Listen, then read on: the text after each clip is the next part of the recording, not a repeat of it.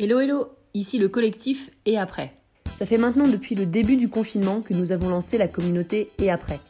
Chaque jour, on échange avec vous de manière constructive et positive.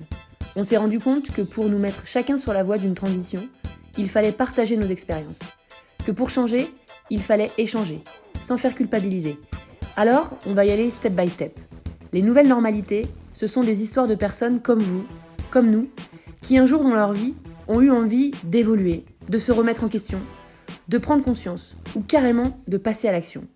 Ici, on va leur laisser la parole pour nous emmener vers de nouvelles normalités. Bon podcast et à bientôt Bonjour, je me présente, je m'appelle Mathilde, j'ai 25 ans, je vis à Bruxelles où j'ai travaillé pendant deux ans au Parlement européen et après cette expérience professionnelle, j'ai voulu faire quelque chose pour moi. Donc je suis partie en voyage en Nouvelle-Zélande, un peu comme Lucie et Nicolas, dont je vous invite à écouter les témoignages dans les podcasts précédents. Ils sont super inspirants, ils donnent de bonnes idées et ils ont, pris ils ont entrepris de belles actions. Et du coup, moi, m'adresser à vous aujourd'hui, ça me procure un gros sentiment de manque de légitimité. Parce que je ne suis pas le meilleur exemple. Oui, j'ai fait des choses, mais je pourrais faire tellement plus et tellement mieux. Et en même temps, je me dis que c'est un sentiment qui doit être partagé par beaucoup de personnes. Et finalement, c'est probablement pas ce qui est important. Ce qui est important, c'est notre façon d'envisager la suite, d'envisager euh, euh, le changement. Et moi, je me qualifie comme étant en transition vers l'après. Et c'est un peu le thème du podcast. Alors je voulais partager avec vous quelques remises en question que j'ai vues ces derniers temps. Certaines datent bien avant le confinement, d'autres ont pu mûrir et euh, me faire passer à l'action pendant le confinement. Et la première chose, c'est la consommation. La consommation alimentaire. Donc dans mon cas, j'essaie de manger un peu moins de viande, d'acheter plus de produits bio, de produits locaux. Et puis la consommation textile aussi. La mode est très polluante, on le sait. Donc j'essaie d'acheter moins de vêtements neufs et plus de vêtements d'occasion. Et puis pendant le confinement, on s'est tous un peu rendu compte de l'impact économique que euh, cette crise sanitaire allait avoir sur euh, les petits commerces. Donc pour soutenir l'économie locale, la première chose que j'ai faite, c'est acheter un bon d'achat dans une librairie indépendante, pas loin de chez moi. La deuxième chose que j'ai faite, c'est acheter un pack de 24 bières, de bières locales, pour soutenir les brasseurs belges. Voilà. je rappelle que l'abus d'alcool est dangereux pour la santé, c'est pourquoi je n'ai pas encore fini le pack de bière alors même que le confinement est levé, voilà. Et la dernière chose que j'ai faite, et non des moindres, ça date d'aujourd'hui. Je m'étais renseignée et aujourd'hui je suis passée à l'action. J'ai adhéré à la monnaie locale de Bruxelles qui s'appelle la ZIN. Et je vous encourage vraiment à regarder les monnaies locales autour de chez vous. Une autre chose, pendant le confinement, on s'est rendu compte de la vulnérabilité de certains publics. Donc j'ai voulu m'engager vraiment sur des actions de solidarité locale, notamment euh, en passant par euh, des mouvements citoyens spontanés. Et c'est le cas notamment du collectif Pour eux, qui est présent dans beaucoup de grandes villes. L'objectif, c'est proposer des paniers repas à des personnes sans abri de manière bénévole. Les cuisiniers sont bénévoles, les livreurs sont bénévoles, et tout ça s'organise plutôt bien. À Bruxelles, ça a pris une envergure incroyable et je suis vraiment très fière, euh, très fière de notre ville pour ça. Et puis, une autre chose, c'est tout bête, mais la maladie ça tue, l'isolement aussi, et l'isolement des personnes âgées dans les maisons de retraite qui sont donc isolées puisqu'elles ne peuvent pas recevoir de visite, ça, ça m'a beaucoup touchée et j'ai voulu leur écrire des lettres. Et je suis passée par la plateforme, enfin c'est pas une plateforme, c'est plutôt un site internet qui s'appelle Une lettre, un sourire et c'est tout simple, vous pouvez adresser une lettre à une personne âgée en maison de retraite qui se fera un plaisir de vous lire. Une dernière chose que j'ai faite pour la solidarité, la solidarité euh, locale en l'occurrence, je m'étais inscrite sur la plateforme Give a Day euh, en tant que bénévole disponible si quelqu'un avait besoin. Et j'ai été contactée la semaine dernière par un centre social à deux pas de chez moi. Ils avaient besoin d'aide pour la distribution de colis alimentaires et du coup hier je leur ai donné un coup de main ponctuellement. Ça s'est vraiment bien passé et j'espère que s'ils ont besoin par la suite, que je pourrai les aider. Évidemment, ces remises en question, il y a souvent un élément déclencheur et suivant les sujets, c'est pas le même. Et mon premier élément déclencheur concernant euh, le bio, l'écologie, le zéro déchet, ça a été ma mère. Ma mère euh, a fait une conversion vers le bio et le zéro déchet étalée sur plusieurs années et euh, elle a été vraiment une source d'inspiration, de motivation pour moi et du coup je la remercie. Donc big up maman, voilà, ça c'est fait. Une autre chose, c'est euh, l'actualité. Franchement, une actualité certes qui est anxiogène, mais qui est bien réelle. Et comment ne pas être choqué, franchement, par euh, la pauvreté, les inégalités, par les catastrophes naturelles, par la pollution. Donc ça, c'est un élément déclencheur aussi de se dire, c'est maintenant qu'il faut agir. C'est pas demain, c'est maintenant. Et encore plus euh, en cette période où on se rend compte de la fragilité de nos systèmes. Une autre prise de conscience euh, qui a été étalée aussi, c'était euh, après euh, la diffusion des films Demain et En quête de sens. Après avoir vu En quête de sens, avec mon copain, on s'est motivé, on s'est dit allez, on va essayer de trier nos déchets pour faire du compost. Et après avoir vu le film Demain, qui a été diffusé pendant la période du confinement à la télévision belge, c'est là qu'on s'est intéressé à la monnaie locale. Et du coup, moi, j'ai adhéré aujourd'hui. Et d'autres éléments déclencheurs, ça a été, dans mon cas, euh, le voyage en, Nouvelle-Zélande. J'ai vraiment eu une autre, euh, comment dire, une autre appréciation de, mon corps. J'ai un autre rapport à mon corps de manière générale depuis ce voyage. Et euh, avec la période du confinement, ça s'est même, je dirais, intensifié. Évidemment, quand on voyage dans une voiture où il n'y a pas de douche, où il y a un toilette portable, je peux vous dire que la pilosité et la question du soutien-gorge, c'est vraiment pas une priorité quoi.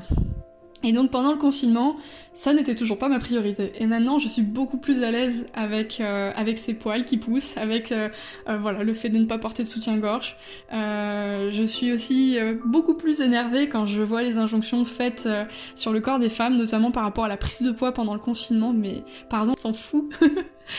donc voilà, mon voyage en Nouvelle-Zélande a permis de je pense, anticiper sur la période du confinement concernant mon rapport au corps. Et ça a aussi, été une question, euh, une remise en question par rapport à, mon mode de voyage. Et ça, j'y reviendrai après. Et évidemment, le coronavirus, cette période difficile qu'on a tous traversée, euh, pour moi, ça a été un élément déclencheur euh, incroyable. C'est-à-dire que là, je me suis dit, bon, c'est beau de se renseigner et tout ça, c'est mieux si t'agis. En plus, mon copain est d'origine italienne. Et évidemment, l'Italie a été le premier pays européen à être euh, autant impacté par, euh, par ce virus. Et donc nous, on voyait ce qui était en train de se passer là-bas. On avait la sensation, euh, en France en tout cas, que l'information ne passait pas, voire même était minimisée.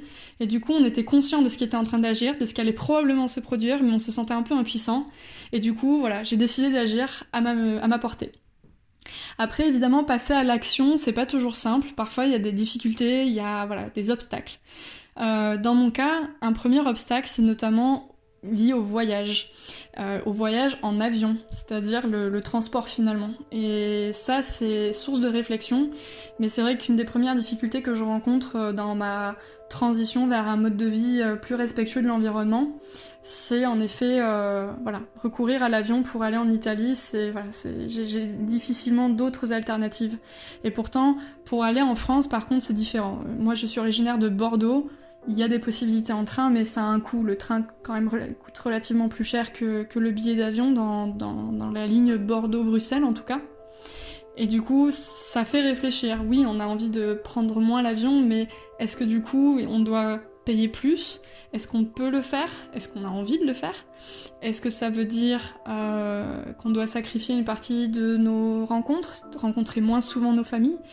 Pareil, ça, amène beaucoup de questions et voilà, pour l'instant c'est un peu compliqué, mais j'espère que dans un an j'aurai euh, eu peut-être euh, des, voilà, des possibilités qui se seront débloquées pour pouvoir allier à la fois une consommation réduite des transports en avion tout en me permettant de, rencontrer mes proches.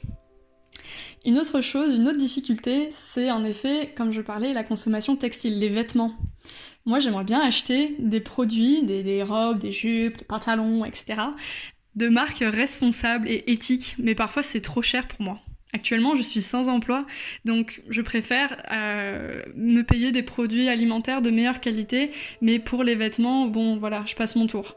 Par contre, j'essaie d'éviter euh, la fast fashion en trouvant d'autres solutions, des solutions qui sont pour des budgets comme les miens, et c'est notamment donc l'occasion. Donc euh, en Belgique, il y a les petits riens, c'est euh, l'équivalent d'Emmaüs. J'achète pas mal de vêtements et euh, croyez-moi ou pas, c'est pas grave, mais j'ai acheté une veste de couturier à 35 euros. Cette veste dans le commerce, elle coûtait plus de 200 euros facile quoi. Donc je me fais plaisir quand même, mais je soutiens quand même des actions, euh, euh, d'insertion à l'emploi, donc c'est le cas des petits riens. Et puis j'évite aussi euh, la création de déchets, un sac à main qui appartient à une personne, moi je peux l'acheter sur la plateforme Vinted, ça évite qu'il finisse à la poubelle. Donc voilà, j'essaie de temps en temps de, m'acheter peut-être euh, un petit truc, euh, une petite pièce éthique, ou parfois si j'ai pas les moyens, je vais peut-être atterrir chez H&M. Mais en tout cas, l'idée c'est quand même d'arriver à, à, me, à me passer de la fast fashion. Et puis, dernière chose, je sais, je sais, je parle beaucoup, la dernière chose, effectivement, c'est le bio et le zéro déchet. Surtout le, bio, en l'occurrence, parfois, ça peut s'avérer un peu coûteux. Donc, il y a des solutions qui existent pour réduire le, le coût d'achat. Et notamment, c'est en achetant en vrac, en s'évitant le packaging. On s'en fout. On mange pas de de plastique hein, normalement. Donc euh, du coup j'essaie de faire ça d'acheter en vrac de trier mes déchets. Évidemment ça peut être une difficulté parfois sur euh, sur le budget et ça m'arrive parfois euh, d'acheter évidemment dans dans des produits de l'industrie agroalimentaire. Mais voilà globalement j'essaie de m'orienter vers une démarche plus vers le bio c'est tout, voilà, ça y est, je pense avoir fait le tour et euh, je vous incite vraiment à partager évidemment les podcasts, non pas parce que c'est moi qui parle, mais parce que je trouve que l'idée est vraiment géniale. Je remercie d'ailleurs euh, euh, et après qui, m'a contacté pour, pour témoigner et je vous souhaite plein de bonnes choses et je vous souhaite une belle transition vers l'après. Voilà, c'est tout pour moi. Si ce témoignage vous a interpellé, questionné, intéressé, N'hésitez pas à nous le dire ou à nous l'écrire sur le compte Instagram et après ou sur notre site internet et après.co. On compte sur toi. Si tu as aimé ce podcast, n'hésite pas à nous laisser 5 étoiles et un commentaire. Nous reviendrons très bientôt avec une nouvelle note vocale d'un membre de notre communauté pour aller toujours plus vers une transition concrète, progressive et pérenne. Merci beaucoup, à très bientôt.